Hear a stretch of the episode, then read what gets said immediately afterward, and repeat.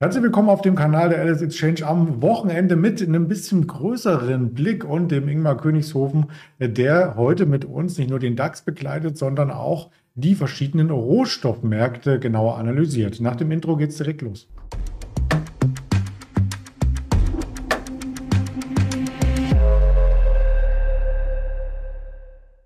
11. Februar, so steht's geschrieben. Das Ganze ist aufgezeichnet schon am 10. Februar. Also die DAX-Kurse sind nicht ganz die aktuellen, aber es geht ja um das große Bild und um die Objektivität, die wir hier mitbringen müssen. Also nicht als Handelsempfehlung oder Anlageberatung zu verstehen. Dann holen wir den Ingmar gern mal hier ins Studio. Hallo Ingmar. Hi Andreas, grüß dich. Ja, das ist so ein bisschen ein Déjà-vu, was man hier hat. Ich war auch ein paar Tage nicht am Trading Desk und schon sind wir wieder auf der äh, Schwelle zurück, äh, die es vor der FED-Sitzung gab. Also so richtig nach oben schafft es der DAX sich jetzt nicht mehr abzusetzen, oder?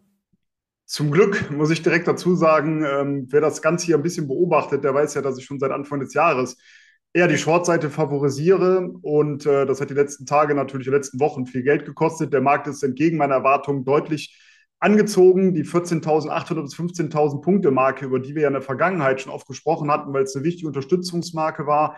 Die wurde ja relativ schnell nach oben durchbrochen. Da hätte ich zum Beispiel mit viel mehr Widerstand äh, gerechnet.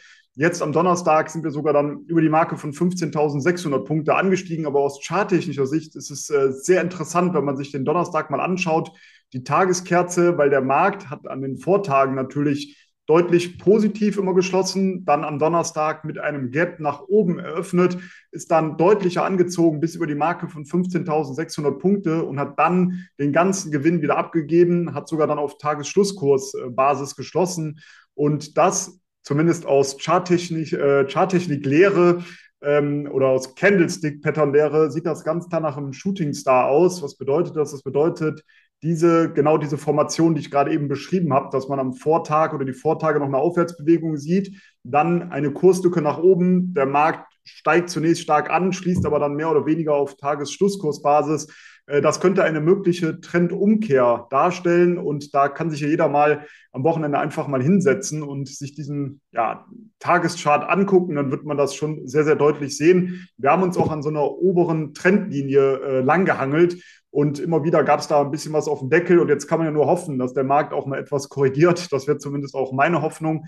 Ich habe in der Aufwärtsbewegung immer weitere Short-Positionen aufgebaut, werde jetzt diese schwächeren Kurse auch mal dazu nutzen, sehr wahrscheinlich wieder Positionen ja, abzubauen, die dann zuletzt aufgebaut wurden. Und von der ähm, ja, Saisonalität und vom Vierers-Wahlzyklus her da sieht es eher danach aus, dass es so ab Mitte März in etwa eine deutlichere Aufwärtsbewegung geben könnte. Zumindest ist die Wahrscheinlichkeit ab diesem Zeitpunkt erhöht. Bis in den März hinein sehen wir aber eher so eine Prognose Unsicherheit. Was bedeutet das? Wir sehen das in den Charts, dass dann eine Seitwärtskurve zu sehen ist. Das bedeutet natürlich nicht, dass der Markt dann seitwärts laufen muss, sondern man kann sich einfach vorstellen, wenn man eine Saisonalität hat über 30 Jahre, der Markt steigt 15 Jahre, der Markt fällt 15 Jahre, was kommt dann raus? Eine ja, Seitwärtsphase die man dann eben sieht als Durchschnittskurs.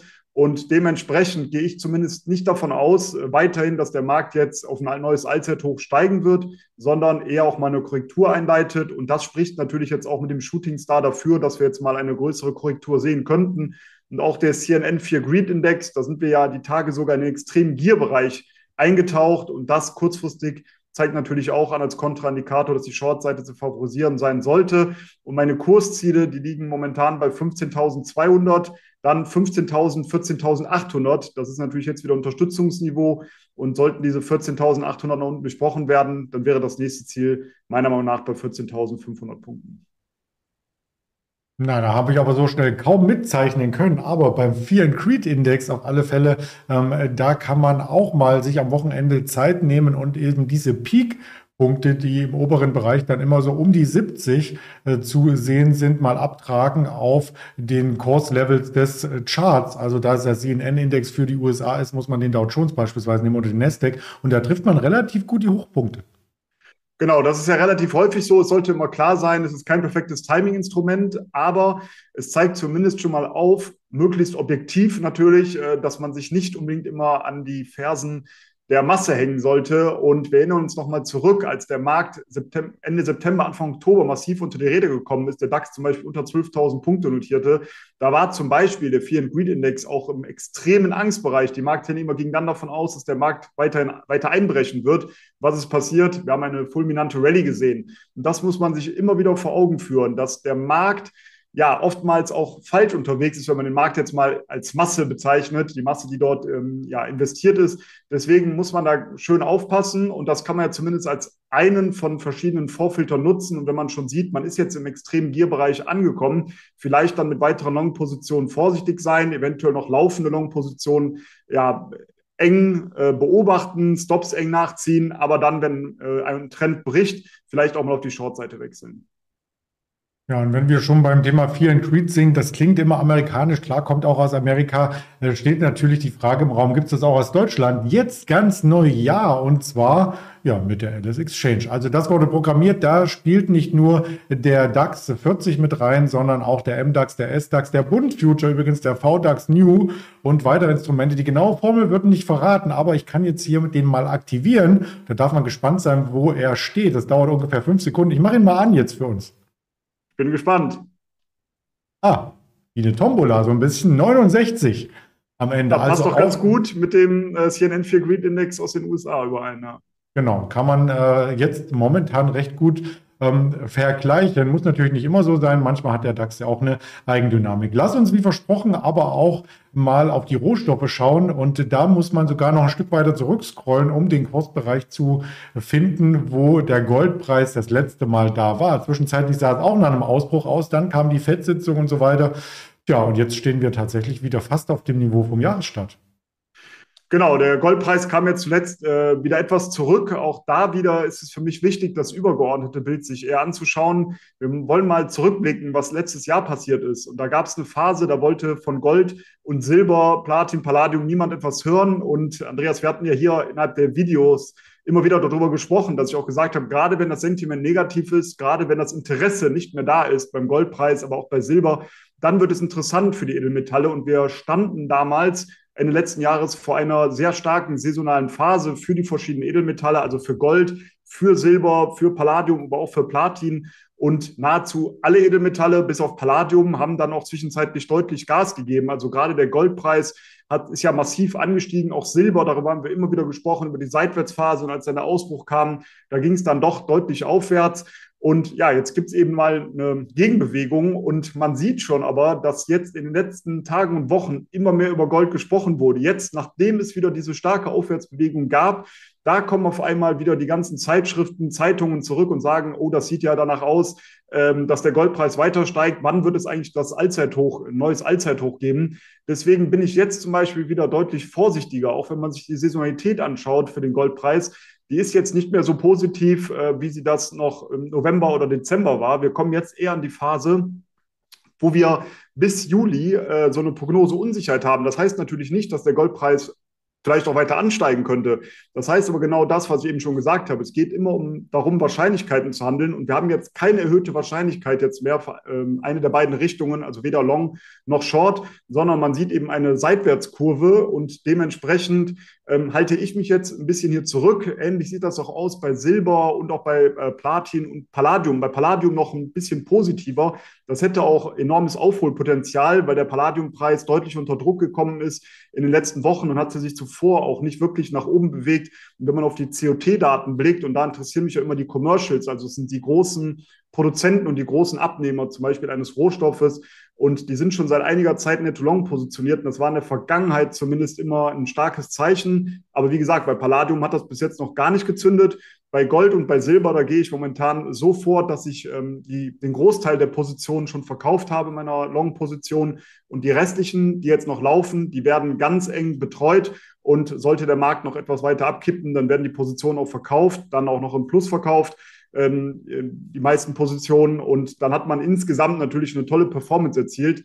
Aber wie gesagt, man muss da ein bisschen vorsichtig sein. Das Sentiment ist jetzt deutlich positiver geworden und auch liest man jetzt nämlich äh, viele Überschriften, ähm, dass jetzt die Zentralbanken zuletzt sehr viel Gold gekauft haben. Es lag wohl auf dem, im letzten Jahr auf einem neuen Höchststand, äh, was die Zentralbanken an Gold gekauft haben.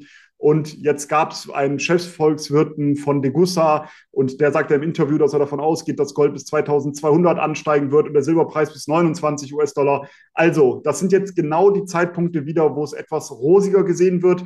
Heißt, wie gesagt, nicht, dass es nicht auch weiter steigen kann, aber ich wäre jetzt ein bisschen vorsichtiger. Für mich ist das Thema Gold, Silber jetzt erstmal ähm, mehr oder weniger vorbei. Es wäre wichtig beim Goldpreis, dass wir die 1875 US-Dollar Marke wieder nach oben durchbrechen. Dann würde ich auch wieder die Ziele sehen, 1950 und 2000 US-Dollar. Aber ich kann mir auch gut vorstellen, dass wir jetzt hier so ein bisschen hin und her dümpeln, bis dann eben wieder auch eine positive saisonale Phase kommt. Und dann bin ich natürlich der Letzte, der sich nicht wieder auf die Long-Seite stellt. Also dann werde ich natürlich auch wieder nach entsprechenden Einstiegen suchen. Ja, das werden wir auf alle Fälle hier auch weiter betreuen, wenn es soweit ist. Und apropos Headlines, äh, da liest man ja auch einiges über den Energiesektor. Den muss man von den Rohstoffen äh, so ein bisschen ähm, extra betrachten. Der lässt sich mit den Edelmetallen nicht unbedingt korrelationstechnisch in einen Topf werfen. Was gibt es denn da Neues? Genau, jetzt ist nämlich genau das, äh, ich habe es gerade eben angesprochen, diese starke saisonale Phase, die wir bei den Edelmetallen gesehen haben, die sehen wir jetzt ab sofort oder ab Ende Februar, Anfang März bei den ähm, Energies, also im Energiesektor. Dementsprechend bin ich gerade dabei, meine ja, Position zu verlagern, raus aus den Edelmetallen, rein in die Energies. Und da ist es zum Beispiel ganz interessant, sich mal WTI anzugucken. Da sehen wir eine positive saisonale Phase, die sich bis in den September sogar ziehen kann. Auch von den COT-Daten sieht es sehr interessant aus, denn die Commercials, die haben jetzt diese letzte Abwärtsbewegung, die sich über einige Wochen gezogen hat, dazu genutzt, ihre Short-Positionierung, ihre Netto-Short-Positionierung deutlicher abzubauen. Also auch das ist ein positives Zeichen und das Sentiment, und da sind wir jetzt wieder, war zuletzt ja negativ. Das als Kontraindikator zeigt eben auch wieder an, dass die Long-Seite zu favorisieren ist. Und jetzt haben wir schon seit einiger Zeit so eine Seitwärtsrange im Ölpreis, WTI übrigens, zwischen 70 und 82 US-Dollar. Jetzt gibt es hier zwei Strategien, weil wir momentan so mit der 80 US-Dollar-Marke kämpfen. Entweder man wartet bis wir über die 82 US-Dollar nach oben ausbrechen, könnte sich dann entsprechend auf der Long-Seite positionieren. Oder aber man wartet, ob es nochmal einen Rücklauf gibt an die Region 70 äh, bis 75 US-Dollar, also eher an das untere, an die untere Bandbreite dieser Seitwärtsrange und versucht dann eben antizyklisch dort einen Einstieg zu suchen. Muss man jetzt mal abwarten, wie sich das Ganze bei WT entwickelt oder ob vielleicht direkt ein Ausbruch kommt. Dann ist das für mich auf jeden Fall ein Long-Kandidat mit dem Ziel bei 90 US-Dollar. Und wenn wir jetzt schon über den Energiesektor sprechen und auch über das Sentiment, ja, was bietet sich da besser an als der Erdgaspreis? Und in diesem Falle wollen wir auf Henry Hub Natural Gas mal blicken. Und da waren wir zwischenzeitlich bei Kursen von über 10 US-Dollar. Und das war genau in der Phase, als äh, ja die Panik sehr, sehr groß war, was den Erdgaspreis ähm, ja, betroffen hat. Und jetzt sind wir da deutlich zurückgekommen auf 2,44 Dollar ungefähr, haben wir eben zumindest notiert. Und auch hier wird es jetzt für mich antizyklisch wieder sehr interessant. Ich habe es eben schon gesagt, zum einen aus saisonalen Gesichtspunkten, aber ähm, ja, auch von den COT-Daten sieht das beim Henry Hub Natural Gas auch interessant aus. Und wir haben aus charttechnischen Gesichtspunkten einen starken Support im Bereich 2 Dollar bis 2,60 Dollar. Da sind wir momentan mittendrin. Und ich habe jetzt schon angefangen, da erste Positionen zu eröffnen und gehe davon aus, dass wir hier eine Bodenbildung sehen könnten mit den Zielen bei 3 US-Dollar und später bei 3,50 Dollar. Das klingt spannend, das haben wir gleich auch mit hier live äh, begleitet im Chart und es war ein ganz anderes Format, finde ich, für einen Samstag.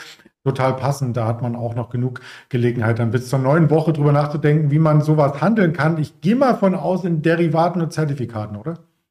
Genau, das lässt sich natürlich wunderbar umsetzen. Die wenigsten haben ja ein Futures-Konto und möchten das dann auch direkt im Futures-Bereich umsetzen, wenn sie denn überhaupt ein Konto haben.